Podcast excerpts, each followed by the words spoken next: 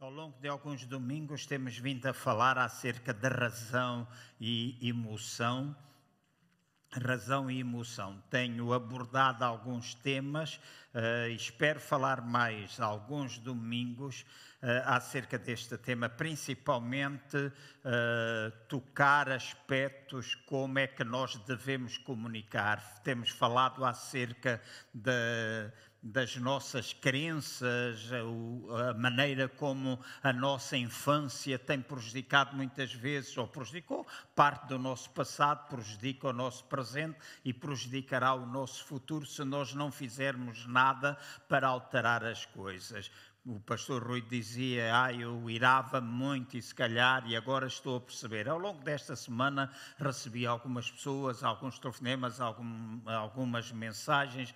Houve alguém que mandou uma mensagem uh, que eram 25, então era um, um bem extenso uh, e partilhar. E às vezes nós não prestamos atenção a isto porque acreditamos, e eu já disse aos irmãos no domingo passado e volto a reforçar. Eu sou pregador do Evangelho, eu amo pregar o Evangelho, eu acredito que o Evangelho é o poder de Deus para a salvação e transformação de todo aquele que crê.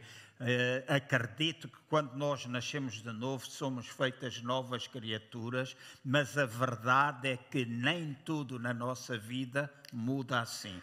E há um trabalho que necessita ser feito nossa alma. A alma pode ter uma amplitude muito grande a sua descrição, mas eu resumo sempre nestas, nestas palavras. A alma tem a ver com a nossa mente, aquilo que a gente pensa tem a ver com as nossas emoções e também tem a ver com aquilo que é a nossa vontade, não é? E, portanto, é importante nós. Uh, a percebermos que ao longo da nossa vida nós vamos criando crenças, nós vamos vivendo de determinada maneira, muitas vezes por causa daquilo que foi a nossa infância, e já tivemos oportunidade de dizer, até aos cinco anos de idade, há muita coisa que nós não nos lembramos, mas que são crenças que estão enraizadas, baseadas naquilo que nós ouvimos, naquilo que nós vimos e naquilo que nós fizemos ou experimentamos. Então, essas crenças estão fundamentadas, estão muitas vezes no nosso subconsciente e sem nos apercebermos, uh, nós vamos fazendo essas coisas. Uh, mesmo que nós tenhamos vindo ou que a nossa família tenha sido uma família excelente. Eu acredito que há famílias onde nós nunca vimos o marido discutir com a mulher. Eu já disse aos irmãos, uh, tenho muitas boas memórias dos meus pais. Eu não me lembro dos meus pais à nossa frente discutirem quando nós éramos crianças. Não me lembro dos meus pais falarem da vida de outras pessoas, de falarem de, de problemas da igreja. E nós andávamos na igreja. Eu tinha três anos quando os meus pais se converteram. Então há coisas que eu não me lembro e eles procuraram ser o exemplo. Vi quando eles os dois eram mais velhos velhotes, de vez em quando eles faziam mais faísca do que quando eles eram novos, não é? Mas são coisas que acabam por marcar positivamente a nossa vida. Então, quando nós pensamos no passado, nem tudo acaba por ser mau, porque isso, a maneira como eles nos educaram, a maneira como eles fizeram conosco, também ajudou e ajuda no tempo presente a como é que eu quero ter a minha família. É? Então, eu sou daqueles que sou defensores que a gente, para resolver problemas em casa, nós não precisamos discutir, nem estar a insultar uns aos outros ou gritar, porque há formas para nós podermos fazer isso. Então, a infância uh, modifica muito uh, e cria, uh, molda muito a nossa vida. Quando temos 5 a 12, talvez temos mais memórias acerca disso. No outro dia, eu estava a fazer esse exercício em casa, porque eu não estou aqui para pregar aos irmãos alguma coisa que eu já não tenha feito. Muitas das coisas que eu tenho pedido aos irmãos para fazer, eu já fiz em minha casa. Assim, e faço na minha casa e paro muitas vezes para pensar nisso. porque acho que é importante, ah, porque durante o dia nós estamos expostos a tantas situações, não é assim, na nossa vida, tanta coisa que pode tra querer trazer ao de cima determinadas emoções que podem ser negativas e prejudiciais para a nossa vida.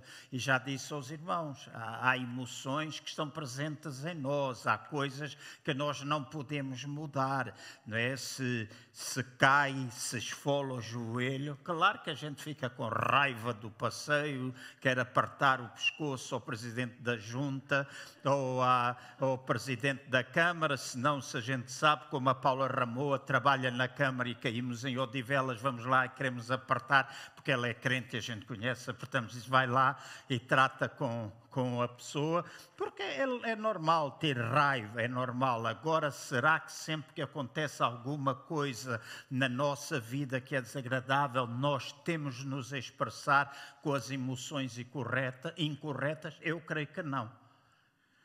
Eu creio que nós temos de expressar, tal e qual como eu disse, no momento certo, expressar a emoção certa com a intensidade certa. E isto é sinal de maturidade e de inteligência da nossa parte e traz muito mais paz à nossa vida. Conseguimos sempre? Não. O pastor Rui dizia há pouco, de vez em quando salta a tampa, né? porque somos humanos, nós somos humanos. Agora, Será que tem de acontecer sempre? Não, não tem de acontecer sempre. À medida que nós formos praticando, à medida que nós formos renovando a nossa mente com a palavra de Deus, à medida que nós formos tomando controle sobre as nossas emoções e aprendemos a expulsar a expressar a emoção certa, da forma correta, no momento certo, então a nossa vida vai sendo transformada e nós começamos a ser mais parecidos com Cristo. E começamos a manifestar mais a vida de Deus, a vida que está em nós. E é isso que, na realidade, muda o mundo. Né? Muitas vezes, uh, ontem à tarde falava com o Ted, ele já está aqui e é sempre um prazer estar com ele. Estávamos a falar acerca de igreja no geral, ele estava a falar de alguém que escreveu para ele e que abriu o coração e estava a falar da necessidade que ele tinha de ver milagres, etc. E eu quero ver milagres, os irmãos querem ver milagres, eu quero ver pessoas salvas, os irmãos querem ver pessoas salvas, eu quero ver casamentos felizes, os irmãos querem ver casamentos felizes. Tudo aquilo que é bênção de Deus, nós queremos ver. Mas deixem-me dizer, os milagres operam não porque a gente quer ver milagres ou a gente está acha que tem de haver milagres, não há milagre nenhum que venha escrito na Bíblia em que não esteja anteriormente escrito que Jesus se moveu de íntima compaixão. Então, eu quando oro para alguém ter um milagre, e se eu quero ser usado, o que move a minha oração não é o milagre, é o amor. E quando a gente é movido pelo amor, o milagre pode acontecer. Então, muitas vezes, nós é que criamos as nossas próprias ideias, e isso acontece em tantas áreas da nossa vida. Neste lado emocional, nós precisamos pensar. Então, temos falado algumas coisas bem práticas, mas tenho, quero falar um pouco, por exemplo, um domingo, acerca do perdão. Nós pensamos o perdão tem a ver só com os, com os nossos pecados, mas se a gente não se perdoar uns aos outros, está tudo estragado. Se o marido não perdoa a esposa, a esposa não perdoa o marido, se não perdoa o pai, se não perdoa os irmãos, e às vezes aquilo que destrói a nossa vida e por conseguinte destrói a vida de uma igreja, destrói relacionamentos, destrói tanto em casa como noutros lugares, é a ausência de perdão. E perdoar não é uma coisa fácil. E às vezes também nós não temos uma noção correta do que é que é perdão. Nós dizemos perdoar não é assim, é esquecer. Às vezes a gente não esquece. Há um só que esquece, que é Deus. Há coisas que foram feitas assim na tua vida. Vamos supor que está aqui alguém que foi violado pelo pai ou pelo tio quando era criança. Vocês acham que isso é uma coisa fácil de esquecer? Não é. Se alguém está aqui e foi violado sexualmente, não é fácil de esquecer. Mas nós devemos perdoar. E quando nós perdoamos, mesmo que nem sempre a gente consiga esquecer, o perdão manifesta-se quando aquilo que aconteceu já não nos afeta mais. E nós já não somos guiados por isso. Então, perdoar é importante, rejeitar a mágoa e a dor. E há coisas, a mágoa, a dor, é uma das emoções mais fortes na vida de uma pessoa. E a mágoa pode vir através do abandono. Não é assim? Eu tenho conhecido muita gente e ao longo destas mensagens tem recebido, como disse, telefonemas, mensagens, etc., eh, porque nem sempre a gente está presencialmente. Já fiz umas onde pessoas que têm ouvido estas mensagens me têm dito que quando eram crianças foram abandonadas pelos pais.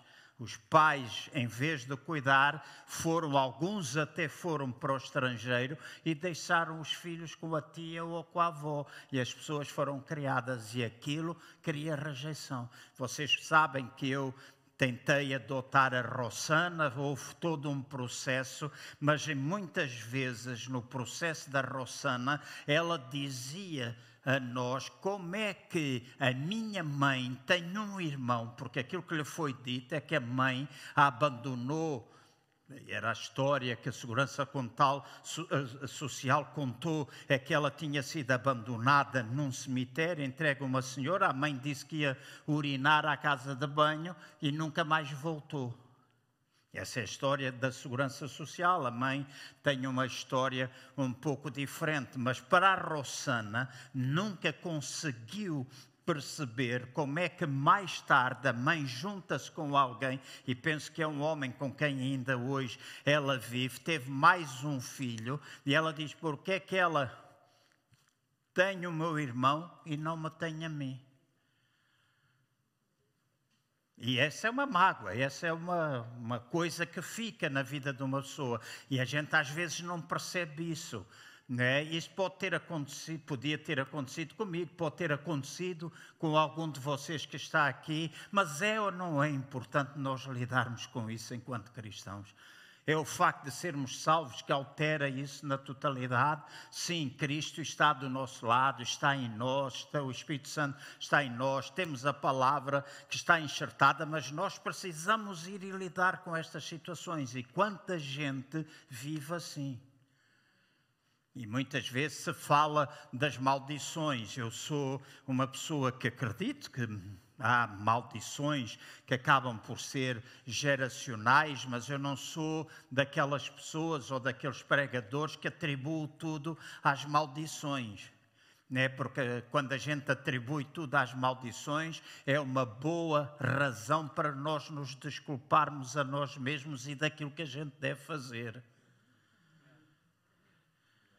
Ah, isso é maldição, isso é o diabo. O diabo tem as costas largas e até as costas. Já contei muitas vezes esta história. Martim Lutero saiu da igreja, encontrou na esquina o diabo a chorar, né? e ele perguntou para o diabo: por que é que tu estás a chorar? E o diabo, todo a, a lacrimijar, mijar, não, isso não pode ser assim. É, cheio de lágrimas, né? Porque a palavra está a ser difícil de sair. Mas cheio de lágrimas e com uma voz chorosa, ele dizia: Eu estou muito triste, eu estou aqui a chorar, porque lá na tua igreja há muita gente que me acusa de coisas que não sou eu que estou a fazer. Né? E às vezes nós temos a tendência de empurrar as culpas, por isso hoje vamos falar da autorresponsabilidade nós não temos de empurrar para cima dos outros, até porque aquilo que a Bíblia diz, e se os irmãos forem estudar, o que passa de geração em geração até à quarta ou quinta geração, não é a maldição, é a iniquidade. É o que está lá escrito. Que a iniquidade vai até à terceira ou quarta geração. O que é que é iniquidade? Desejo. E a Bíblia utiliza três palavras: iniquidade, transgressão e pecado. Quando a gente tem só o desejo, ainda não pecou. Isto ajuda-nos muito a perceber e traz uma vida livre em Cristo. O que é que é transgressão? É quando aquele desejo acaba por ser aceito na nossa mente. Mas enquanto está aceite, nós estamos a transgredir, não quer dizer que seja bom, mas ainda não pecamos. O pecado acontece e é isso que Deus quer lidar né, e perdoar. Claro, Ele quer lidar com o desejo, quer lidar com a transgressão, mas só quando a gente peca. O que é que é pecar? É quando aquilo que nós desejamos e aceitamos na nossa mente passou para a ação. Então, se na tua vida ainda está presente só a transgressão, tu já aceitaste, Enquanto não consumaste, tu não pecaste, mas enquanto estás a transgredir, tu deves lidar. E preferencialmente até lidar com o desejo. Lidar com o desejo parar logo o desejo, porque o desejo, a partir do momento em que eu nasço de novo, vamos supor que o meu trisavô era alcoólico, o meu avô era alcoólico, o meu pai era alcoólico, eu tenho a tendência para ser alcoólico, tenho desejo para ser alcoólico, entretanto eu nasço de novo e eu posso quebrar aquela linha de iniquidade por causa de eu nascer de novo. Eu tenho poder e autoridade no nome de Jesus para quebrar aquilo e a partir de mim ser totalmente diferente. Ser totalmente diferente. E isto é possível acontecer nas nossas vidas. Então, precisamos falar de medo, rancor, de mágoa e por aí fora, uma série de situações. E temos tentado procurar identificar. Uh, determinados objetivos para que, quer seja de forma individual como coletiva, nós possamos ultrapassar barreiras que nos impedem de alcançar aquilo que nós queremos viver. E a minha oração é para que o Espírito Santo de Deus me possa ajudar a mim possa ajudar os irmãos para que possamos cada vez mais aprender a usar o nosso lado racional, aquilo que é cognitivo, aquilo que é lógico, aquilo que tem a ver com toda a nossa parte intelectual e está ligado ao nosso conhecimento e toda esta parte racional vai ensinar-nos ou mostra-nos como é que nós devemos fazer as coisas e o facto de nós sabermos como fazer as coisas não significa que nós o façamos. Certo? Toda a gente sabe né, que o homem não deve bater na mulher, nem as mulheres nos homens também, porque também há o inverso, né? Alguma gente diz, ah, não, isso é violência, é só o homem em relação à mulher. Ah, não é bem assim. Há mulheres que são tão violentas como os homens e que também batem, certo? Então, não é lógico, nem racionalmente nós sabemos que não devemos fazer isso. Mas porquê é que ainda há muita gente que faz isso? E agora vou largar aqui uma bomba. Infelizmente, até dentro das igrejas cristãs evangélicas, há muitos homens que batem nas mulheres e muitas mulheres que batem nos homens. A violência doméstica não é um problema do mundo, é um problema às vezes dentro da igreja. Nós é que gostamos de fechar os olhos e fazer como avestruz que abre um buraco, mete a cabeça, deixa o rabo de fora e pensa que está escondida. Mas nós temos de ter coragem para lidar com isso e temos de ter coragem para desafiar cada um de nós que está aqui para que na realidade isso possa sair da nossa vida, porque não é correto. Certo? Não é correto. Então, precisamos usar todo o nosso lado racional, aquilo que diz, ok, deves fazer dessa maneira, mas juntarmos ao racional aquilo que é emocional, eh, eh, juntar ao racional o que é emocional e o emocional é aquilo que de facto nos leva a fazer as coisas e conseguirmos fazer a fusão das duas coisas para que possamos ir na direção certa. E tenho toda a intenção, ao longo destas mensagens, mostrar aos irmãos algumas verdades para que todos nós possamos entender que, como indivíduos, espírito, alma e corpo que nós somos, que nós fazemos parte de um sistema que é maior e que é composto por determinados sistemas que são menores. E nós precisamos entender que tudo na nossa vida influencia tudo.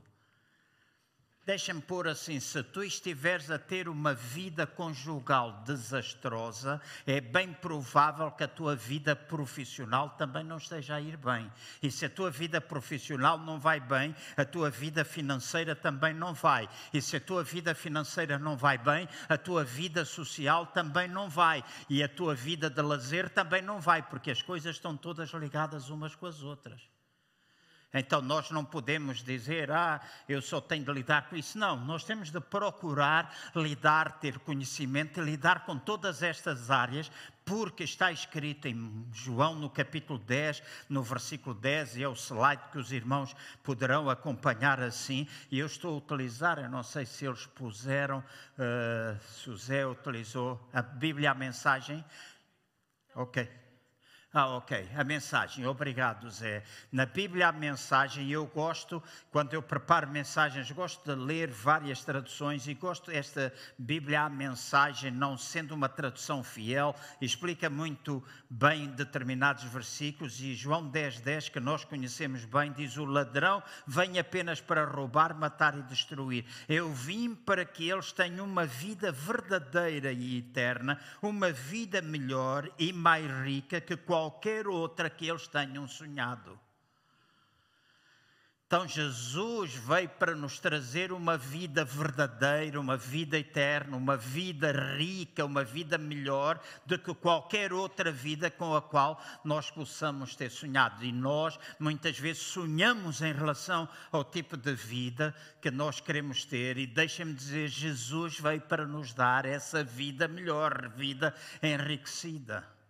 E quando eu utilizo termos, deixem-me outra vez enfatizar o facto de que há termos que eu posso usar de prosperidade, de riqueza, etc., que não têm a ver com a ideia que muitas vezes as outras pessoas têm né? porque para muita gente a vida da prosperidade é ter um avião, ter dez carros, ter cinco casas com piscina, casa no Algarve, etc. Mas depois devem dinheiro a toda a gente, então mais vale ter um apartamento lá na Arroja, que está pago, a gente anda com 200 euros na carteira e não deve nada a ninguém. Quem é mais rico? A grande pergunta que eu faço: quem é que é mais rico? O que tem 10 casas, carros, piscina e deve milhões? O João Rendeiro? E os outros todos que andam por aí? Não, nós precisamos entender à luz da palavra de Deus estes termos. Agora, o que Deus deseja é que a gente tenha uma vida próspera. Deus deseja, e Ele deseja que a gente tenha uma vida boa, uma vida que a gente sonhou. Não há nada de errado se tu quiseres passar férias com a tua família num lugar aprazível. Se sempre sonhaste em passar férias fora, sempre sonhaste passar, fazer um cruzeiro, qual é o problema de tu ires fazer o cruzeiro porque és crente? Não há problema nenhum nisso desde que tu tenhas as tuas contas pagas, desde que tu não te vás endividar, desde que tu saibas como gerir a massa, e há uma métrica que nós, enquanto cristãos, precisamos aprender. Nós muitas vezes gostamos de ter e não gostamos de dar, e não há possibilidade de ter sem doar. Aham. Uhum. Não há possibilidade. E nós, às vezes, na igreja, nem gostamos. E hoje há muita gente. Tenho colegas, às vezes, que me dizem: Ah, eu na minha igreja não falo de dinheiro. Mas não falo de dinheiro porque a Bíblia fala mais de dinheiro, fala mais sobre dinheiro do que sobre muitas outras áreas na vida. E não é o problema. Não é o problema o ter dinheiro que é mau. É a maneira do amor que a gente tem ao dinheiro. Eu quero dizer isso aos irmãos: se eu um dia chegar a ser multimilionário, eu quero ser multimilionário. Posso fazer coisas que eu sempre sonhei poder fazer. Qual é o mal? Eu conheço pessoas, estive, creio que o Jorge conheceu também, M. Cardone, nasci em Filadélfia, no estado de, na cidade de Filadélfia, nos Estados Unidos. Em 1986 eu estive lá com o Leonídio Ascensão e nós fizemos lá uns cultos. Ele era um homem que tinha 300 empregados. Quando foi a crise automóvel, ele Deus mandou fazer uma coisa que era estúpida para toda a gente. Toda a gente diz isso é uma estupidez. Crise automóvel nos Estados Unidos, a ideia que Deus lhe deu foi montar uma fábrica de recondicionar motores para os limpa-para-brisas. E toda a gente diz: Tu és louco, agora é a crise automóvel, agora não há. E ele disse: Por ser a crise, eu vou ganhar dinheiro porque ele recondicionou os motores dos limpa-para-brisas e vendia a um terço dos novos. Então, onde é que foram comprar? A ele. Ao fim de pouco tempo, dois anos depois, eu voltei lá. Eu voltei lá e nessa altura ele já tinha 600 empregados tive a oportunidade de estar com ele, ofereceu-me um relógio, fez. Há uma história muito grande, eu não vou perder tempo neste sentido, que o tempo passa, mas eu lembro-me que em determinada altura ele disse-me: João,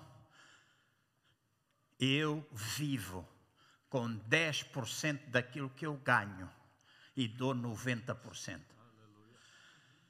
E tinha três carros, tinha uma casa na Flórida, tinha uma casa em Filadélfia, mas construiu a Universidade de Dentistas do Oral Roberts, foi ele que a pagou na totalidade, foi ele que pagou edifícios aqui do Desafio Jovem na totalidade, dinheiro cash na mão.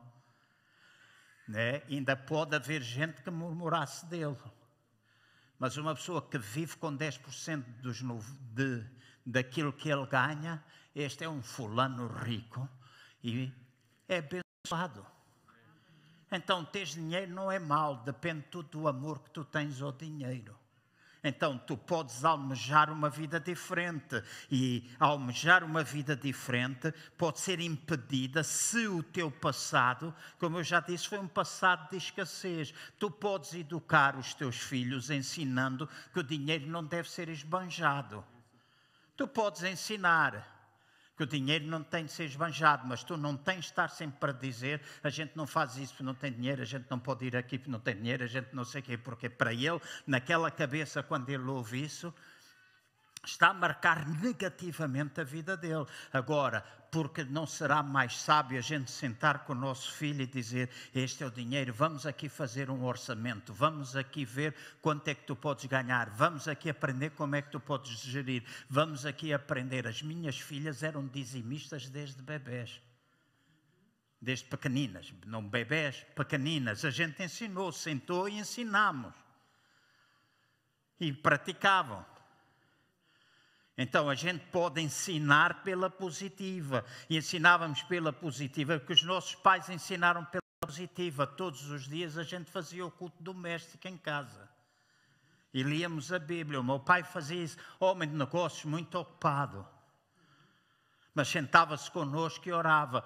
Quantas vezes tu oras com os teus filhos? Quantas vezes oras com a tua mulher? Quantas vezes? E a gente às vezes distrai-se com estas coisas. Mas depois queremos a bênção de Deus. Quando há o problema, quando é o enrascanço, a gente está para aqui a clamar. Então Deus deseja que haja uma vida boa.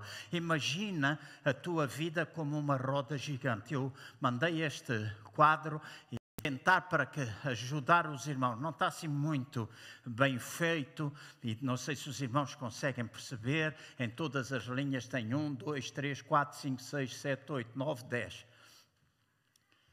Imagina a tua vida que é uma roda e tem várias áreas: a área espiritual, a área dos parentes, a tua área familiar, a tua área conjugal, tu e a tua mulher, a tu e os teus filhos, toda a tua área social, tu e a tua saúde, tu e o serviço a Deus, tu e o intelectual, tu e as finanças, tu e o profissional e tu o emocional. Imagina que a tua vida é esta roda gigante. Pensa um bocadinho, pensa um bocadinho. Como é que está a tua vida? E se tu tiveres de classificar de 1 a 10 em cada uma destas áreas, qual é a bolinha que tu irias colocar a cada uma destas áreas? Deixa-me só dar assim umas ideias. E espiritualmente, tu lês a Bíblia, tu oras, tu tens comunhão com o Espírito Santo, tu dás testemunho. Isso tem a ver com a vida que é profissional, não, tem a ver com a vida espiritual. E se tu não fazes isso, tu não podes dar 10, tu vais dar dois ou três. Ah, porque eu leio uma vez por semana. Eu até ouço muitos, muitas mensagens. Mas todos os dias tu oras. Quando estás na casa de banho, quando tu tomas banho, quando tu vais no carro, quando estás no trabalho, porque a gente para orar não é preciso parar meia hora ou uma hora de joelhos lá no quarto. Tu podes orar. Eu ando muitas vezes, não tantas como eu quero, porque é uma área ligada à saúde em que eu estou a procurar melhorar. Mas quando eu vou para a rua andar, 40 minutos às vezes durante o dia, vou com a minha máscara e eu vou com a minha máscara e a máscara dá jeito nestas situações e numa cidade cheia de turistas também dá jeito, porque quando eu vou andar e ando passo, nessa altura não vejo montras e não cumprimento ninguém. Eu vou andar, passo, e enquanto eu estou a andar, eu vou.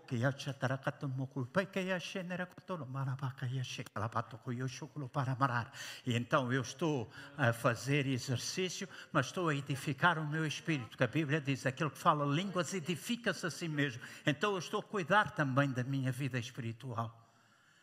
Estou a orar.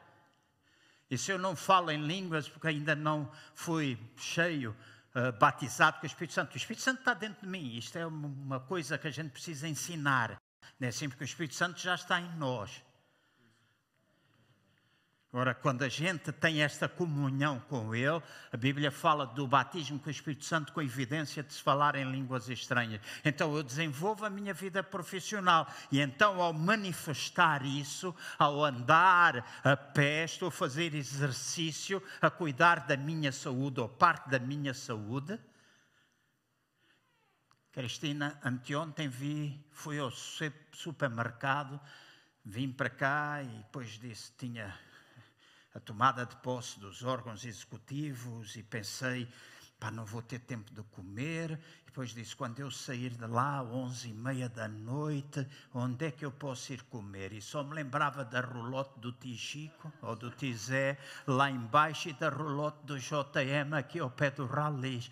E pensei, aqueles cachorros grandes, cheio cheios de maionese, ketchup, cenoura, uh, batata frita. Uh, eu pensei, e aquelas bifanas especiais, alface, tomate, duas ou três bifanas, uh, bacon, ovo. Vejam lá como eu sei.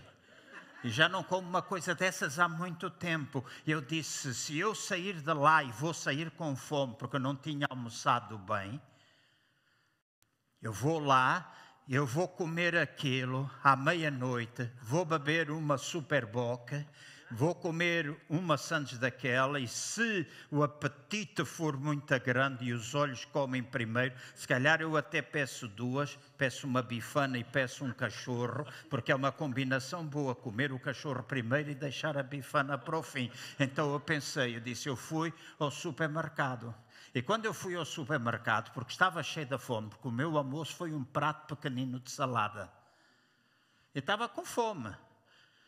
E Chico, eu fui lá e fui ao Suportel e comprei dois queijos frescos, comprei um queijo da cabra e comprei dois pães. Eu disse: Isto pão não é bom porque é farinha, não ajuda muito, mas entre comer a bifana e comer um pão com queijo fresco, é melhor comer o pão com queijo fresco. E comprei. E quando eu ia embora e passei em frente à charcuteria, eu olhei para uma zona e estava um saco enorme de torresmos. Aqueles torresmos, quando a gente mete no micro-ondas com sal e aquece aquela brincadeira, fica tudo a estalar. E se há alguém que gosta do torresmo, sou eu. E eu comprei o saco de torresmo, mas só comi um. Tenho cedido à tentação e já pensei: a quem é que eu vou dar isto? A quem é que eu vou dar isto, não é? Está lá na tua casa, Eliseu, podes ficar com ele. Quem é que eu vou? Mas pensar naquele momento, naquele momento, eu pensei na minha saúde. E se eu quero trazer a rodela para aqui, eu não posso comportar-me fazendo coisas que estão aqui. Eu comprei, mas não comi, a não ser um. Mas tem lá alguns 50. Então vocês dizem: Ah, você cedeu. Eu cedi. Um bocadinho. Um bocadinho. E quando eu comi, eu pensei: Isto não é bom para a minha saúde. Então eu encostei, está lá. Então, na nossa vida, onde é que nós estamos? Deus quer saudável, claro que Deus quer. Ele não é somente o Deus que cura, mas Ele também é o Deus que é a nossa saúde. E eu costumo dizer: é melhor caminhar em saúde do que estar doente e ser curado por Deus. Eu prefiro. Eu prefiro andar em saúde em vez de ser, estar doente e ser curado. Certo? Então, eu também tenho de cuidar, e não é Deus que vai fazer isso por mim, sou eu que tenho de fechar a boca. Sou eu que tenho de tomar controle por aquilo que é o meu apetite e que me faz mal. Gosto de cachorros? Gosto, gosto muito de cachorro.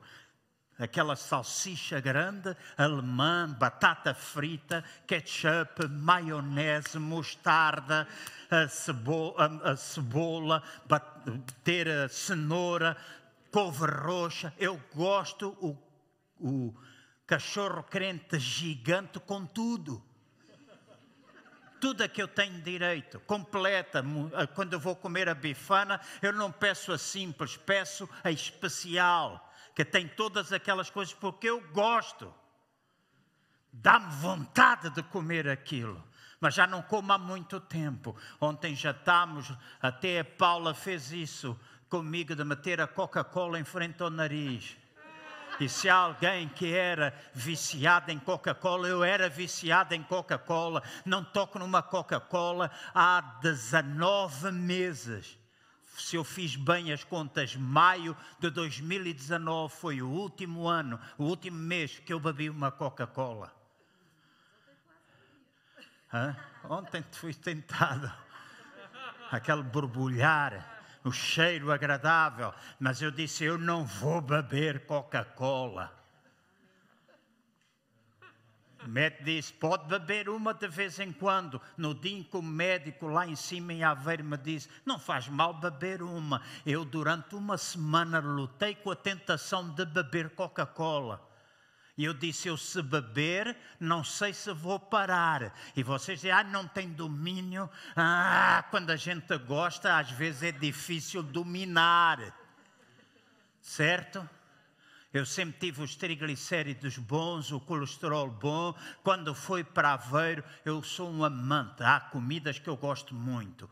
Cozida à portuguesa, especialmente com carne de porco, aquele tocinho entremeado. Gosto muito de rancho, o grão, o chouriço, a morcela, aquelas coisas todas, a carne de porco salgado. Eu amo rancho. Gosto muito de leitão da bairrada. Gosto muito.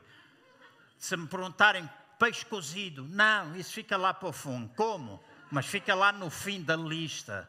E quando eu fui para Aveiro, fui com tudo bem. Ao fim de um ano, eu tinha o colesterol a 300, tinha os triglicéridos a 260. E eu disse: Eu tenho de parar, porque lá o prato, quando a gente vai petiscar qualquer coisa, é um pratinho pequenino para beber com uma cerveja, dá-se, arranja-se um bocadinho de leitão. Santos Leitão é o prato do dia, em quase todo lugar. Então há coisas que a gente tem de aprender a dominar. E a Bíblia diz: nós temos de sujeitar a nossa carne.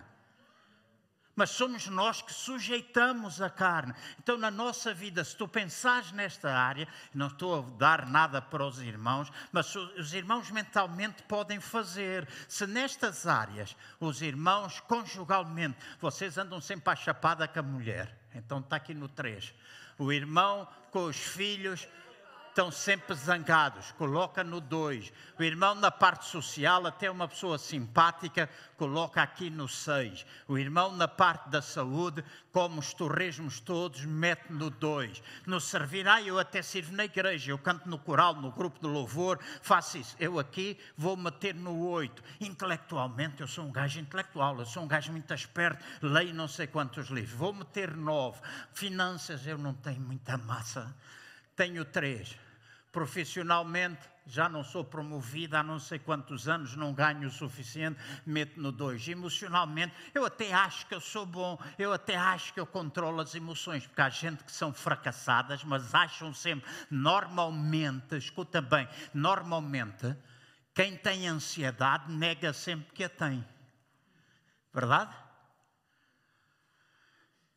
Quando toca às áreas emocionais, quando a gente as tem, a gente às vezes tenta negá-las. Mas pronto, a gente até tem. Vou lá para o 9, espiritualmente. Está bem, eu faço oração de vez em quando, meto no 5. Imagina a tua vida como esta roda e com estas diferenças em cada uma das áreas, como é que a tua vida anda? Assim ou anda assim? Há alguma roda que funciona assim? Não. Não. Experimenta ter um carro com a jante toda empanada em não sei quantos sítios a ver se ele anda ou se ele vai constantemente assim. E nós pensamos na vida de Deus, nós pensamos na vida de Deus e Deus quer, somos perfeitos em tudo? Não, mas vamos acabar com essa conversa. Ah, eu não sou perfeito, ah, nós não somos perfeitos, nós não somos mesmo perfeitos, nós não somos, mas temos de entrar num processo em caminho à maturidade para que nos possamos ir aperfeiçoando, porque esse é o trabalho de Cristo em nossa vida, que nós possamos crescendo até ir crescendo até à maturidade em Cristo. E é uma responsabilidade individual e uma responsabilidade coletiva. E não depende de mim, depende de vocês, porque às vezes há tendência de atirar as coisas todas para cima do pastor, e se vocês não fazem, é o pastor que tem culpa, toda a gente, se não acontece isso, não acontece. A gente tem culpas. A gente também tem culpas, algumas. Eu não vou contar o quê, não vou contar o quê, mas nesta busca da maturidade, nesta busca da vida poder rolar melhor, houve situações das quais eu não tive muito a ver com elas, não tive muito a ver com elas, e eu vitimizava-me. Isso é uma consequência, isto foi porque alguém fez assim, eu sinto-me desta maneira, mas se eu sou responsável por algumas coisas, eu não tenho de lançar nos outros, tenho de assumir a minha responsabilidade. E a minha responsabilidade é se não foi feito, provavelmente eu deveria ter feito de outra maneira ou ter feito. Eu não vou fugir da minha responsabilidade. E quando eu assumo a minha responsabilidade, eu entro no caminho da liberdade. Porque começo a ficar livre então nós temos de pensar nestas áreas. Qual é a nossa responsabilidade, onde é que nós estamos, porque em todo o processo, em todo o processo tem de haver, eu costumo dizer, há uma mão que tem de estar estendida para Deus, uma mão que tem de estar estendida para o lado. E na minha vida e na vossa vida tem de haver este, esta mão estendida para cima que tem a ver com o crescer e uma mão estendida para o lado que tem a ver com o contribuir. E o crescer tem a ver com o versículo, ponham-se, faz favor, Marcos no capítulo 12, versos 30 e 31. Amarás ao Senhor teu Deus de todo o teu coração e de toda a tua alma e de todo o teu entendimento e de todas as tuas forças. Este é o primeiro mandamento. E o segundo, semelhante a este, é amarás o teu próximo como a ti mesmo. Não há outro mandamento maior do que estes. Então, quando tu cresces, tu cresces quando amas a Deus, tu cresces quando amas a ti mesmo, porque nós dizemos amamos a Deus, mas se não nos amarmos a nós mesmos, se nós não pensarmos em nós também, e às vezes se nós tivermos algumas dificuldades por causa da infância, por causa da educação, nós sempre vamos colocar os outros à frente de nós, mas eu jamais posso ajudar alguém se primeiramente não me ajudar a mim mesmo. E demora tempo, às vezes, a compreender quando a gente carrega problemas desse género. Alguns não carregam. Alguns amam-se tanto a eles mesmos que também não amam ninguém. É o outro extremo. Mas se nós amamos a Deus e amamos a nós, nós estamos a crescer. E porque amamos a Deus e amamos a nós mesmos, nós contribuímos. Significa nós amamos as outras pessoas. Então, eu tenho de pensar no meu crescimento com Deus estou a conquistar relacionamentos, eu estou a relacionar-me com Deus emocionalmente, eu estou a ser mais forte, a minha vida tem melhorado, eu estou a ser promovido, eu estou a ganhar dinheiro. Ah, para que é que o pastor João fala isso? Porque hoje há muita gente que abusa dos empregados, há muita gente que abusa dos empregados. E se temos patrões, paguemos bem aos patrões. E eu vou dizer aos irmãos: meu pai está falecido e eu honro. Hã? Eu disse o contrário, é velocidade. Às vezes o pensamento vai mais rápido que as palavras. Mas o meu pai era empresário, com 59 anos. O meu pai tinha 59 anos. Encontrei o meu pai a chorar na nossa casa aqui na Portela. E eu perguntei por que, é que o pai chora. E o meu pai disse-me: e eu fiquei lavado em lágrimas e orei, impus as mãos sobre ele, chamei o meu irmão Paulo e impusemos as mãos sobre ele, porque o meu pai toda a vida foi homem de negócios e veio para cá, trabalhou no instituto, porque não sabia trabalhar com computadores. Quando veio o novo diretor e computadores, meu pai foi mandado embora foi trabalhar para uma panificadora que lhe prometeram mundos e fundos e não cumpria. Todos os dias às quatro da manhã ele saía da casa e regressava às nove horas da noite. E o meu pai chorava e o meu pai dizia: Eu fui um homem bem sucedido, os meus amigos são bem sucedidos e agora aqui estou eu nesta condição. E eu disse: Pai, chora por quê? E o meu pai disse, por cal... e contou-me isto e mais algumas coisas. E de repente eu disse: O que é que o pai faria agora? se este é um dia que tudo pode acontecer, o que é que o pai faria? E o meu pai, com lágrimas nos olhos, disse: Eu voltaria a Angola, 59 anos de idade. Eu disse: Por que é que o pai não volta? E ele disse: Porque eu não tenho lá trabalho. Disse: Pai, o pai alguma vez precisou. O pai até dos caroços de azeitona faz dinheiro, os outros deitam fora, o pai vende caroços de azeitona. Pai, se for preciso, vai para a maternidade vender xuxas e vai ganhar dinheiro.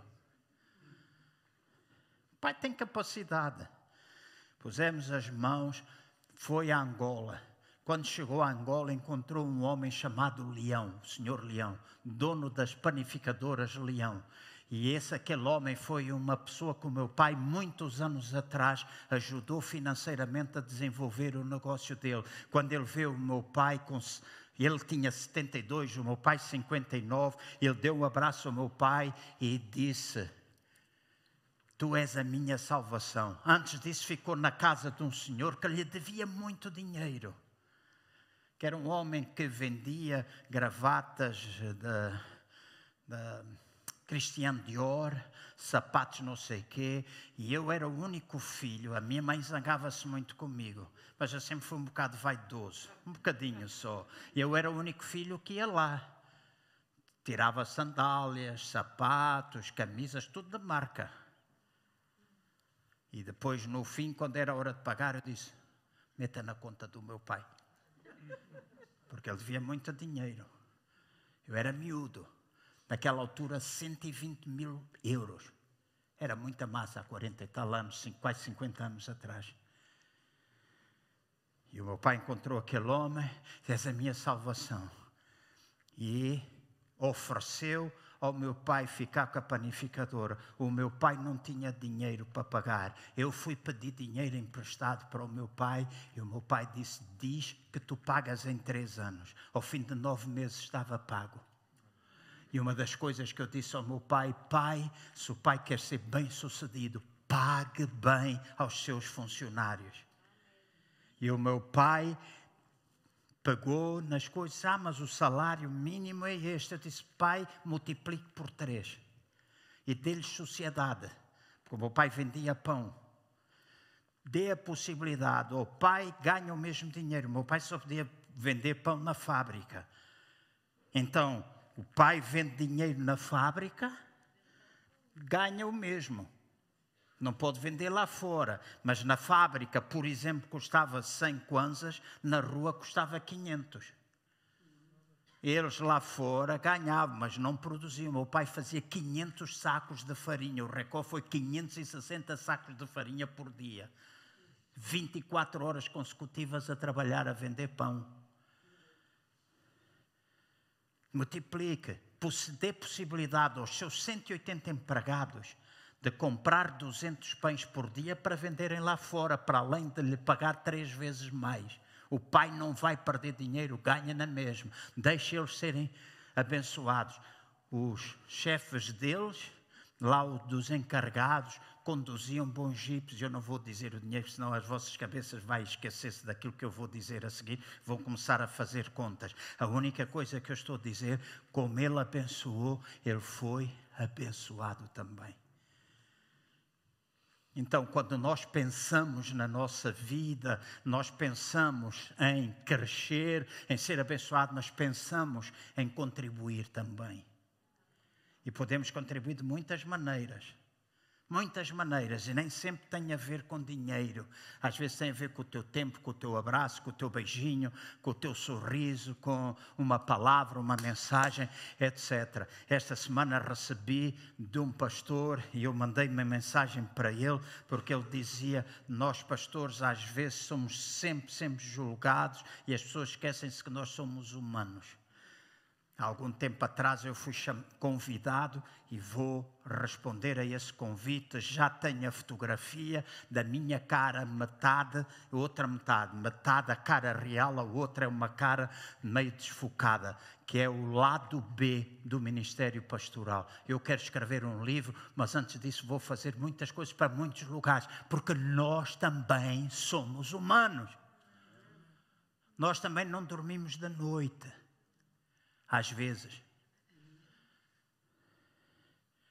Então, às vezes, nós queremos e pomos carga e pomos não sei quê, e eu hoje há muito livro a falar da liderança, o que é que os líderes têm de fazer, caraças, tem de aparecer um livro que diga o que é que os crentes devem fazer com aqueles que são seus líderes.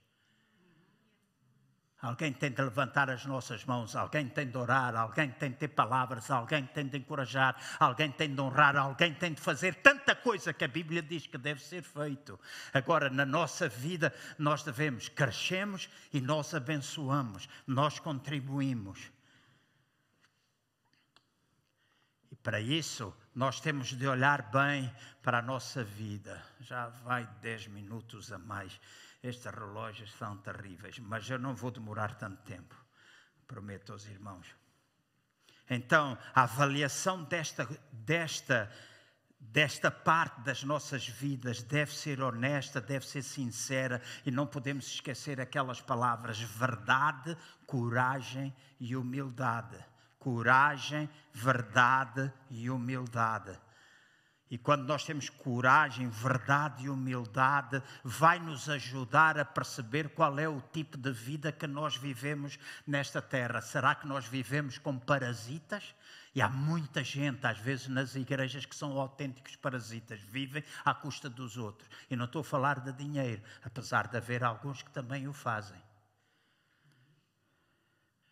Então, parasita, alguém que só age quando vai beneficiar alguma coisa e está sempre preocupado com aquilo que beneficia e não com aquilo que contribui. É um, um, comportamento baseado no ego deles, naquilo que é o prazer deles e não estão dispostos a ceder. E na igreja há muita gente parasita.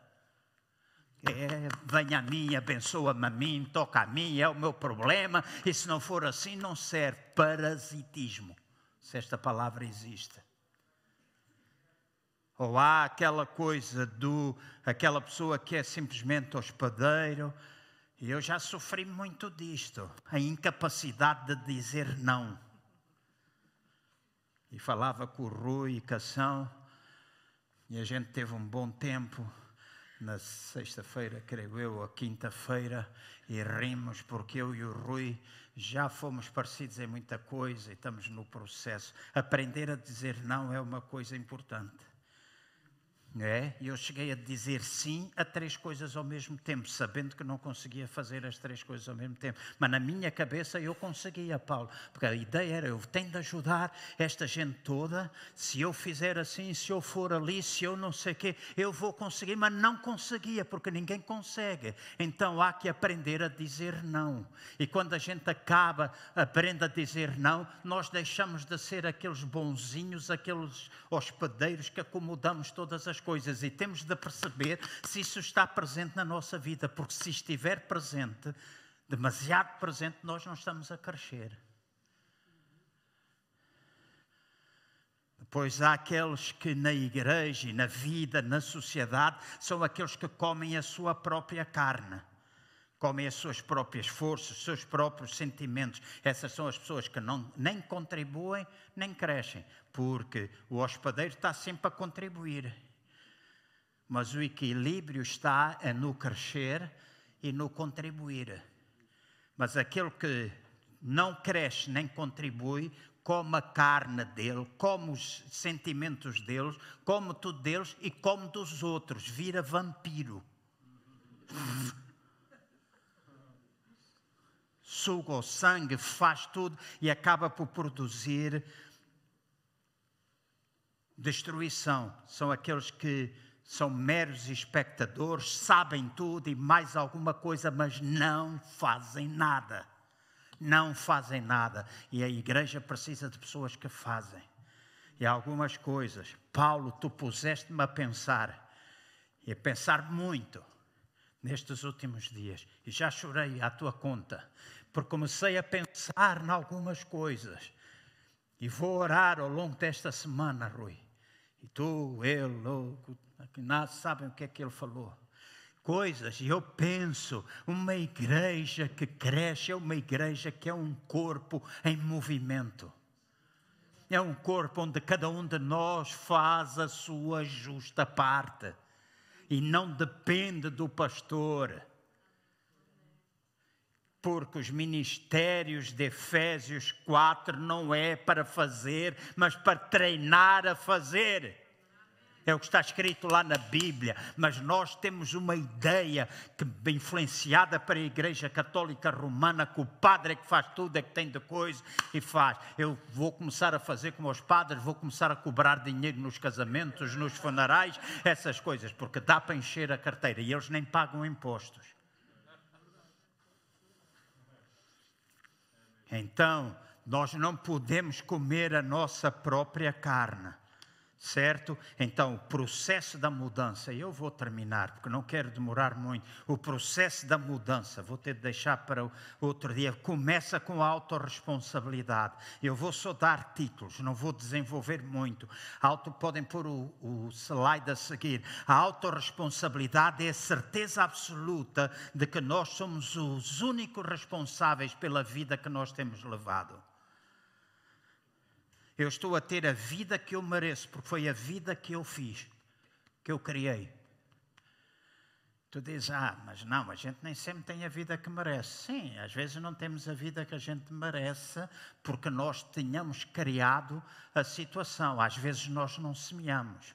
Às vezes são pessoas que estão a semear em nós aquilo que eles vão colher. Não quer dizer que eu esteja a colher aquilo que eu semeei. Há os dois lados. A lei da sementeira e da colheita também funciona assim. E se tu não estiveres bem semeares na vida de outras pessoas, mais cedo ou mais tarde tu vais escolher. Eu posso estar a sofrer por alguma coisa que eu não fiz, mas eu sou responsável. E sou responsável, mesmo que eu não tenha, não tenha semeado, sou responsável pela forma como eu lido com essas coisas. Porque se eu deixar que essas coisas vão amargurar o meu coração, eu fico destruído e fico doente. E eu confesso, eu confesso e não tem problemas nenhum de confessar. E algumas pessoas dizem: Ah, o pastor João fala algumas vezes da sua vida e conta coisas da sua vida que as pessoas não precisam saber. Mas deixem-me dizer: eu conto porque eu quero ser honesto com os irmãos. A minha carne não é diferente da vossa carne. Nós temos muitas coisas parecidas, há uns que são diferentes daquilo que eu sou. Mas eu, se tiver um problema, eu não durmo esta noite, eram 5 da manhã, o meu, acordei, o meu coração estava a bater todo descontrolado. Comecei, comecei a falar para mim mesmo, comecei a orar e comecei, porque às vezes as pressões já não me acontecia. Nas últimas duas semanas aconteceu-me três vezes. Eu estava, não gosto nada. Paguei logo no relógio, pus o dedo no telemóvel, Ana disse: Vamos perguntar à Paula. Disse: Deixa a Paula dormir, porque a ver se a tensão arterial, porque a cabeça quase explodia. E, e às vezes eu penso: coisas responsável, responsabilidade, está tudo no meu ombro, está não sei quê. Então há que mudar, há que mudar. Há que mudar. Na vida já fiz tanta coisa, já aceitei tanta coisa que eu não tenho de carregar isso. Não tenho de carregar. Não tenho. Cada um é responsável pela vida que quer. Nós somos responsáveis pela, de certeza absoluta, responsável pela vida que a gente leva. Então, muitas vezes eu tenho de aceitar a responsabilidade até naquelas coisas que eu não fiz mas entender que nós todos somos chamados para servir. Nós todos somos chamados para servir. O marido pode se queixar, ah, minha mulher é não sei o quê. A mulher queixa, o meu marido é assim, o chefe, minha carreira estagnou, não trabalho. Ah, o meu chefe é que é culpado destas coisas. Nós temos a tendência de tirar para cima dos outros a culpa. Mas se tu queres crescer, por que é que tu não oras e crias alguma coisa de novo? Há muita gente hoje a ganhar dinheiro a fazer coisas impensáveis. Na minha rua houve restaurantes que prosperaram muito durante a pandemia e houve um que já foi traspassado duas vezes e não prosperou. E está um porta com porta e praticamente vendem a mesma coisa. O que é que aquele que vende as sandes do leitão e as sandes do pernil e não vende só sandes de leitão. Nós fomos lá, Adriano, não só sandes de leitão e a sandes do pernil, que é bomba calórica, é sandes de leitão ou sandes de pernil com queijo da serra amanteigado. Que bomba! Com batata frita, caseira, com casca. Eu já tive com a Karen e com o marido dela num restaurante de petiscos em uh, Alcabidez, onde o fulano vende e faz dinheiro à barda, está sempre carregado. Nós temos de marcar, marcámos para as 8 horas, não havia mesa, tivemos de ir às 10 horas da noite. E quando acabou às 10 horas da noite, aquilo estava cheio. E ele vende casca de batata vende montes de coisas, faz patiscos com casca de batata. E eu disse, Karen, vamos mandar vir mais um. Porque era. Aquele, na pandemia, começou o takeaway, filas e filas. Ao lado havia um árabe, o kebab. E o kebab, fui lá uma vez e a gente entrou e disse: nunca mais cá vimos, porque a gente tenta cheirar a perfume e sai de lá a cheirar a. Como é que chama aquelas coisas? É kebab, né? Sai de lá a cheirar a frito, tudo está em nós. Acabamos de tomar banho é, camisola, camisa, cuecas, tudo sai a cheirar aquilo. Mas o fulano, aquele árabe, ele abriu os olhos, disse: dá uma oportunidade. E ele prosperou, já comprou a loja ao lado e vai ampliar. Entanto, outros fecharam. Depende sempre da maneira como a gente olha para a vida. Deus não deixou de ser criativo, nem deixou de nos fazer criativos. A gente pode se queixar, a gente pode queixar, mas às vezes a culpa não está nele nem nos outros, está em nós, porque a gente não. Ainda vai ir lá comer a salada no vosso lado. E eu pago. Então, não ser responsável por nós mesmos é tirar a responsabilidade dos nossos erros e fracassos e colocar nos ombros das outras pessoas. E a questão que eu coloco é porque é que nós muitas vezes queremos tirar a responsabilidade pelos nossos erros e fracassos? Porque é que a gente às vezes quer tirar isso de cima de nós? É porque enquanto nós fazemos isso, estamos sempre a ser amados, queridos, somos os bonzinhos, somos os certinhos, somos aqueles gajos que estão sempre na maior. Fala-se e diz, mesmo que a gente seja, que a vida esteja uma trampa, para não dizer o outro nome. E eu não digo só por respeito aos irmãos. Mas às vezes, quando a gente diz a tua vida está uma porcaria, tem um efeito. Se eu disser a tua vida está uma, aqui dentro tem outro efeito, porque a gente sabe que são coisas diferentes. Eu nem disse a palavra e vocês já estão a perceber. Porque a gente. Às vezes a gente gosta.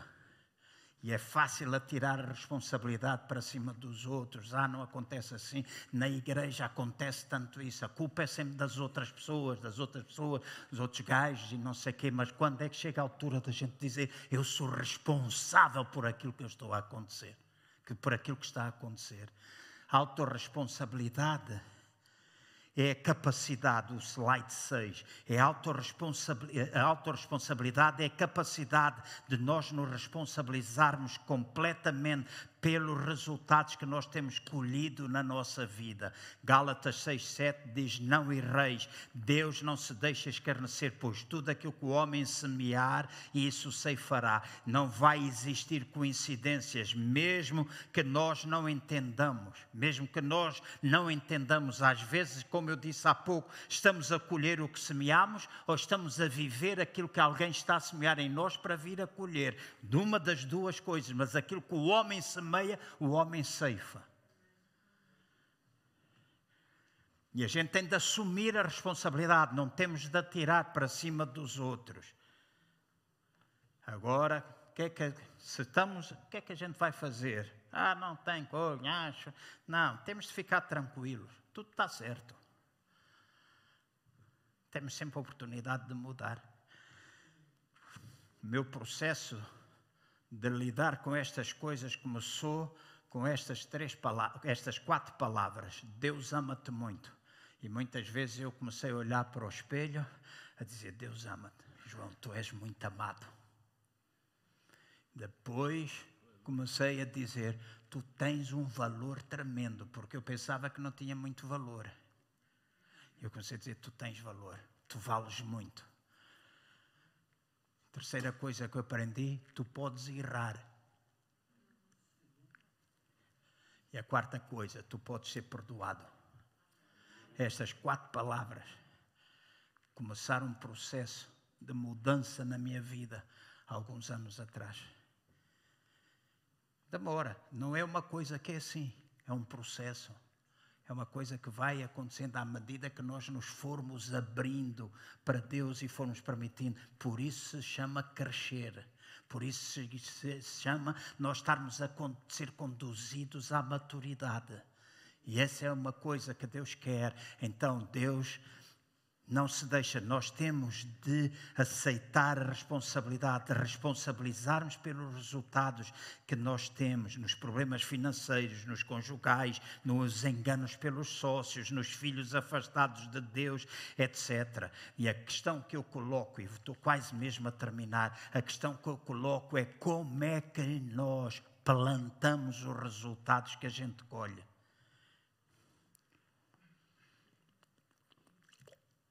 Como é que a gente planta os nossos resultados? Podes pôr o slide, Zé, se faz favor. Ah, obrigado, Zé. A gente tem depois de dar uma salva de palmas ao Zé. Ao Zé. Rebelo é fantástico. É uma grande ajuda. Como é que a gente planta os nossos resultados? Em primeiro lugar, através dos nossos comportamentos e através no da nossa comunicação. A gente pensa que a maneira como a gente se comporta não tem influência nenhuma. Mas quando a gente age na carne, vai colher na carne. E há muita gente, às vezes, nos escritórios, na família, na igreja, aqui não estamos isentos disso também. Gente que age na carne, age na carne, tem sempre razão, tem sempre coisa, todos os outros estão mal, tudo aquilo é que está errado. Eu não faço assim porque está lá, eu não consigo ver a cara deste, não consigo ver a cara dele. Carnalidade demoníaca. Carne não sujeita. Os nossos comportamentos e a nossa comunicação leva-nos a plantar resultados que a gente vai ter amanhã. Então, aquilo que a gente estiver a plantar hoje, amanhã a gente vai colher. Certo?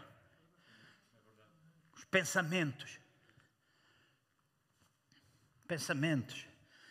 Se eu alimentar pensamentos destrutivos, eu estou a plantar destruição. Se eu plantar pensamentos construtivos, amorosos, por isso eu digo, uma das formas da gente amar pessoas é através dos pensamentos que a gente tem através delas. Às vezes a gente não fala tão pouco.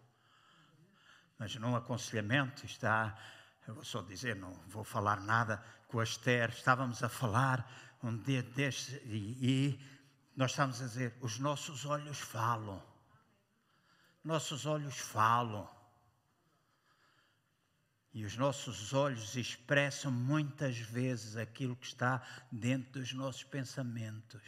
Então, comportamentos e a comunicação verbal ou não verbal, e vamos depois fazer um exercício aqui sem papel, mas para nós vermos, não hoje, comportamentos e comunicação, pensamentos e os nossos sentimentos também, aquilo que a gente alimenta. E eu já disse aos irmãos: se eu tiver aqui com o Rui equação e ao estar com eles, há bênção, há edificação, há palavras generosas, há palavras amorosas, os meus sentimentos vão sempre coadunar-se com aquilo que eles falam. Mas se eles forem o inverso, só destruição, maledicência, murmuração, crítica, julgamento disto, daquilo, eu não tardo muito, estou igual e a sentir igual. E quando eu sinto, eu vou agir. Vou plantar os meus resultados, porque eu começo a ter comportamentos, eu começo a comunicar, eu começo a pensar e a gente fica todos chateados quando a gente fala. E alguns podem estar aqui, estar todos chateados comigo, mas nós falamos, nós chateamos por causa de algumas dessas coisas, mas nós plantamos o resultado e mais cedo ou mais tarde a gente vai colher. A gente vai colher, não culpes ninguém, autorresponsabilidade, responsabilidade por aquilo que tu andas a pensar. Deus controla o meu comportamento. Deus controla os meus pensamentos. Há uma oração que eu faço muitas vezes, faço mesmo muitas vezes, não todos os dias, mas muitas vezes, principalmente quando eu estou na casa de banho a tomar banho. Faço muitas vezes esta oração: Senhor, põe um anjo à porta da minha boca e guarda aquilo que eu falo. Põe um anjo à porta da minha boca, porque se ele põe um anjo, eu vou comportar. Ajuda-me a controlar as minhas emoções. Às vezes dá vontade de saltar a tampa, às vezes dá vontade de explodir, mas se a gente controlar e comportar diferente, a gente vai fazer diferente. A gente começa a pensar: Deus, que meus pensamentos sejam os teus pensamentos, tudo aquilo que é agradável, tudo aquilo que é puro. Está lá escrito na palavra ou não está? Nisso pensai. Então, dá-me pensamentos puros, dá-me pensamentos bons, dá-me pensamentos que não sejam pensamentos de julgamento. E nós não precisamos muitas horas, precisamos fazer isto muitas vezes. Porque uma das mensagens vai ser como é que a gente muda estas coisas cá dentro. E a gente muda estas coisas cá dentro quando a gente fala. Quando a gente fala. E falamos muitas vezes. Quando a gente fala muitas vezes, nós criamos pensamentos, nós criamos sentimentos, nós criamos crenças e as nossas crenças são autorrealizáveis, está ligado com o nosso resultado. Por último,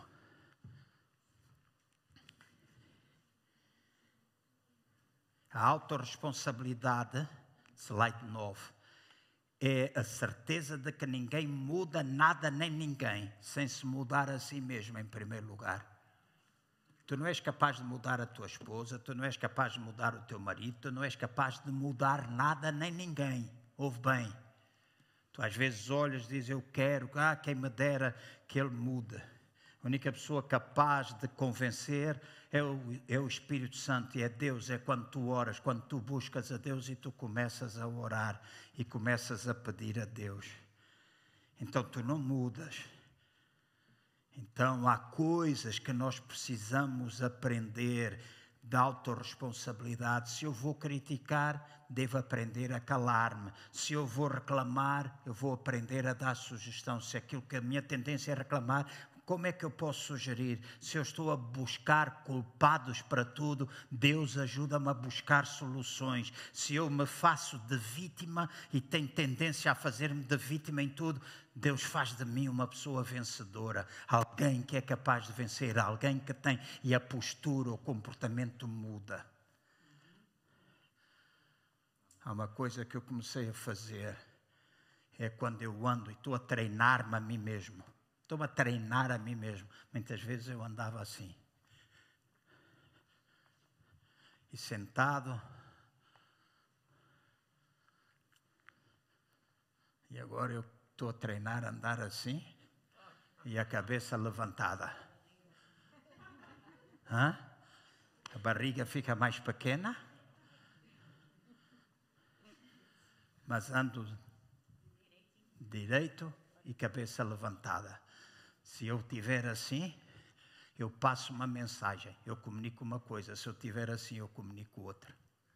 Certo? Uhum. Já pensaram nisso? Então há coisas, se eu vou andar à procura, vou mudar-me a mim, caneco, vou mudar-me a mim. Porque eu não sou vítima de nada. Não sou vítima de nada.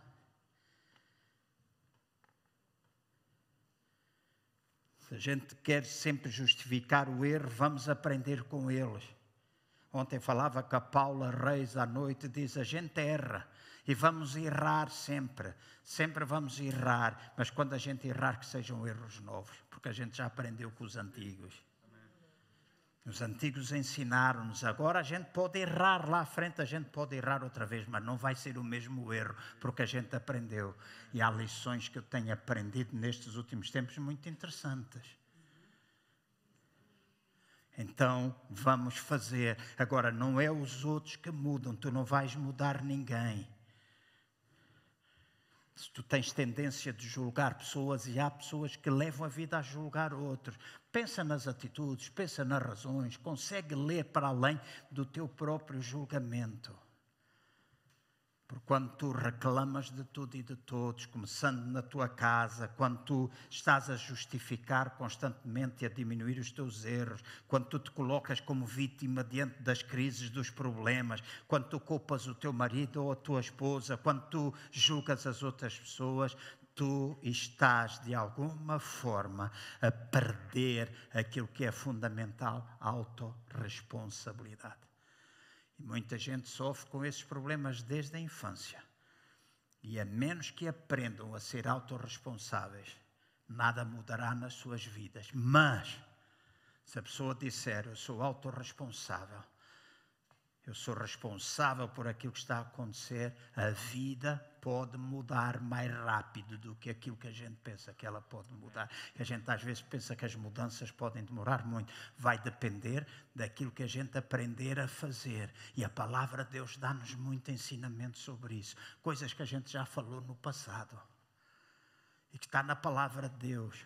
A morte e a vida estão no poder da língua. É um versículo, não é? Então, se tu falares morte, o que é que tu colhes? Morte.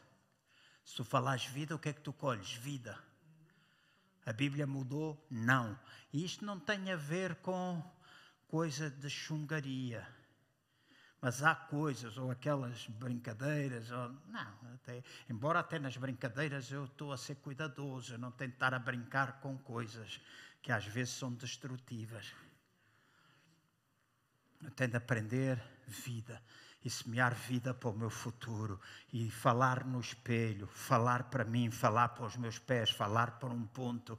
E comecei a fazer isso. Muitas vezes eu sento-me lá em casa, no sofá, eu estico e fico lá na sala, tento ter as costas direitas e eu falo palavras para o ar falo coisas, eu digo, Deus, a tua palavra diz assim, e cada vez que eu proclamo a palavra, cada vez que eu falo vida, a vida começa a surgir aqui. Eu até posso estar abatido e triste, mas de repente. E a mudança é mais rápida do que aquilo que a gente pensa. Então não vamos fugir da nossa responsabilidade. E eu vou deixar, vou terminar mesmo aqui Põe só o slide, eu não vou demorar. O slide que vem a seguir diz: Deus abençoou e lhes disse: Frutificai, multiplicai, enchei a terra, sujeitai-vos e dominai. Vem o slide a seguir, se faz favor. Este é o que disse. Depois disse: O meu povo que se chama pelo meu nome se humilhar e orar e buscar a minha face e se converter dos seus maus caminhos, então eu ouvirei dos céus e perdoarei os seus pecados e sararei a sua terra. E agora estarão abertos os meus olhos e atentos os meus ouvidos à oração deste lugar. Então assumamos nós a responsabilidade, busquemos a Deus e Deus vai ouvir. Então, quando falamos segunda-feira, quando falamos na oração no domingo, quando falamos na nossa casa, na nossa intimidade, procura. Ah, pastor, mas eu não estou muito habituado a ler muitas vezes a Bíblia. Nunca esqueço, o meu pai um dia disse: Filho, eu quero falar contigo. Eu não quero que tu falar contigo como meu filho, quero falar contigo como meu pastor. E o meu pai meteu-me no carro dele, fomos os dois almoçar ao Centro nos Olivais, um restaurante chamado Beirão, acho que é assim que se chama, ou as Beiras, ok? Comemos os dois. Quando descemos, ficámos os dois no parque de estacionamento, duas horas e meia dentro do carro a falar. E uma das coisas que meu pai me dizia era: Filho, eu não consigo já memorizar. A tua mãe, a tua mãe, a mulher que tu me deste, a tua mãe fez um livro de confissões que o teu irmão lhe deu, com muitos versículos para nós memorizarmos todos os dias e confessarmos todos os dias. O livro das confissões da fé, né? muito em voga no passado, muita confissão da fé. Deu, tua mãe quer, a tua mãe deita-se às três, quatro horas da manhã, saí muito parecido com ela. Eu à meia-noite já estou cheio de sono, mas a tua mãe à meia-noite vai fazer bainhas nas calças, vai cozer botões, vai fazer não sei o quê e quer que eu fique acordado até às quatro horas da manhã. Quando a gente se deita às quatro horas da manhã, a tua mãe quer que eu memorize versículos e eu estou a morrer de sono eu estou a morrer de sono, filho, eu não consigo, eu não consigo. Eu disse, pai, não quero desfazer em nada daquilo que a mãe fez, não quero desfazer no livro que o Paulo deu à mãe, não quero desfazer daquilo que a mãe quer que o pai faça. Mas eu vou lhe dar um conselho, sou seu pastor, memorizo um e pratico, em vez de saber mil e não cumprir nenhum. E meu pai disse: Oh, filho, obrigado. Obrigado. Disse: o pai não consegue memorizar muitos, memoriza um por semana e pratica. O Senhor é o meu pastor, nada me faltará. Então, quando houver qualquer coisa, o Senhor é o meu pastor, nada me faltará. O Senhor é o meu pastor, nada me faltará. O que é que adianta a gente saber muita coisa e não fazer? Então, nossa responsabilidade, a nossa responsabilidade e evitar contar histórias, porque às vezes a gente conta histórias para nós mesmos Somos uns bons contadores de histórias. Para desculpar os nossos erros, a gente conta histórias para nós mesmos. A gente está sempre a contar, fiz isto, fiz aquilo, não sei o quê, e este faz e aquele. Somos bons contadores de histórias. Mas as histórias são falsas. Na maior parte das vezes. As histórias são falsas e nós não podemos ser contadores de histórias na nossa própria vida. Nós temos de aprender a assumir de facto a nossa responsabilidade. Essas histórias que a gente conta são papéis que a gente às vezes quer desempenhar. Uns são verdadeiros, outros são falsos, outros podem ser uma brincadeira. E a questão que eu coloco, e com isto eu termino: qual é a história que tu tens vivido? É o terceiro término e o terceiro acaba. Qual é a história que tu tens vivido? Qual é o papel que tu tens vivido? Qual é a máscara que tu tens posto para passar para as outras pessoas? Mas tu cá dentro sabes: pá, isto não está assim tão bem. Isto não está assim tão perfeitinho. Isto não está. Eu volto outra vez a dizer: somos falíveis. É um processo mas cada dia nós vamos querer dar um passo, subir um degrau. Às vezes subimos dois ou três, de repente a gente começa a um erro, caraças, voltei aqui para baixo. Mas quando estamos no degrau que a gente desceu, disse: Pai, eu já estive ali, agora vou dar outra vez, vou saber o que me levou lá, foi isto, eu vou fazer e vou continuar a crescer. Não conte histórias para ti mesmo, não vivas papéis falsos. Ah, não conte tudo. Há pouco eu não concluí o meu raciocínio e agora veio. Não conte tudo, não falo tudo, porque as pessoas perdem respeito. Não perdem respeito nenhum. As pessoas respeitam-nos quando a gente é honesto uns para com os outros. As pessoas respeitam-nos quando a gente é honesto. Porque há muita gente aí que é super-herói.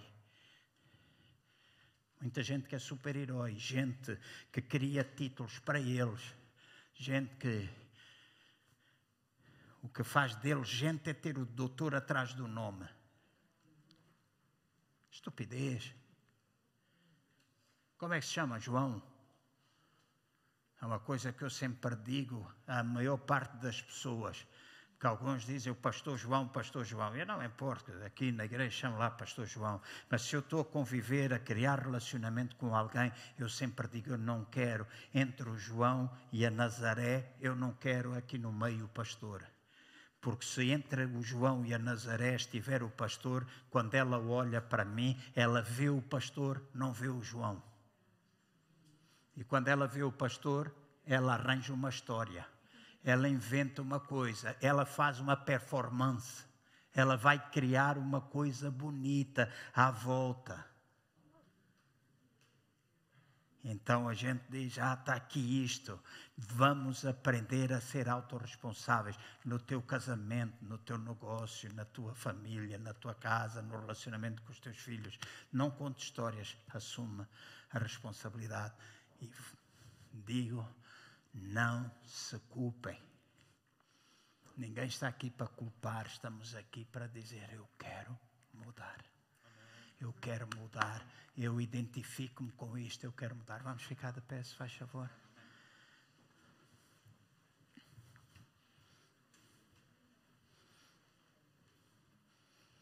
Se o meu povo que se chama pelo meu nome se humilhar e orar, e buscar a minha face, converter dos seus maus caminhos, então eu virei dos céus e perdoarei os seus pecados e sararei a sua terra.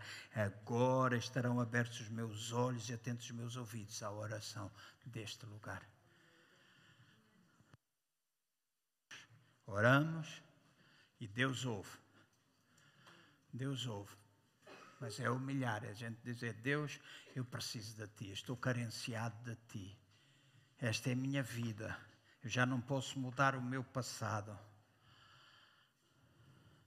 Mas o nosso futuro pode alterar muito daquilo que o nosso passado nos fez viver hoje e poderia fazer viver amanhã. O nosso futuro pode alterar. Se nós também nos alterarmos a nós mesmos. Pai, eu oro para que pelo Teu Espírito Santo, e eu sei que só o Teu Espírito Santo pode fazer esse trabalho, essa obra nos nossos corações eu oro, Pai, para que a tua palavra, qual boa semente plantada em cada coração, frutifique nesta manhã. E todos aqueles que a têm ouvido aqui ou em casa possam não ser ouvintes, mas praticantes da mesma. Ajuda-me a mim e aos meus irmãos, qual corpo, qual membros de, desse corpo e desta família espiritual, que nós possamos aprender uns com os outros, edificar-nos uns aos outros, amar-nos uns aos outros, para que o mundo lá fora saiba que nós somos discípulos de Jesus Cristo. Por isso eu oro, Pai, para que estes tempos, estes domingos, de desafio para nós pensarmos na nossa vida possam ter, ser tempos edificantes para que nós sejamos melhores cristãos, melhores pessoas. E que haja transformação, uma transformação que tu estás interessado em dar, mas porque nós tomamos a decisão de entrar no processo de mudança olhando para nós mesmos, assumindo responsabilidade, deixarmos de viver a fachada, de contar histórias para nós mesmos, de encobrir as coisas de, da nossa fragilidade, mas que nós possamos, Pai, nesta honestidade contigo, uns com os outros, nós possamos ser transformados à tua imagem e semelhança. Eu oro, eu quero e sei que os meus irmãos querem, e essa é a nossa oração. E eu oro para que tu possas abençoar cada um deles na ida até as suas casas, as suas famílias, e oro para que o teu Espírito Santo que está neles os possa convencer, os possa atrair, os possa levar à mudança e que o teu Espírito Santo, ao longo desta semana, os possa fazer lembrar de coisas que eles têm ouvido, porque essa é uma das funções do teu Espírito, lembrar aquilo que nós temos visto e aquilo que nós temos ouvido e que sejamos lembrados pelas coisas boas e aquelas coisas menos boas que nós estejamos a viver, que o Espírito Santo nos desafie a uma mudança radical nas nossas vidas. Em nome do Senhor Jesus. Amém.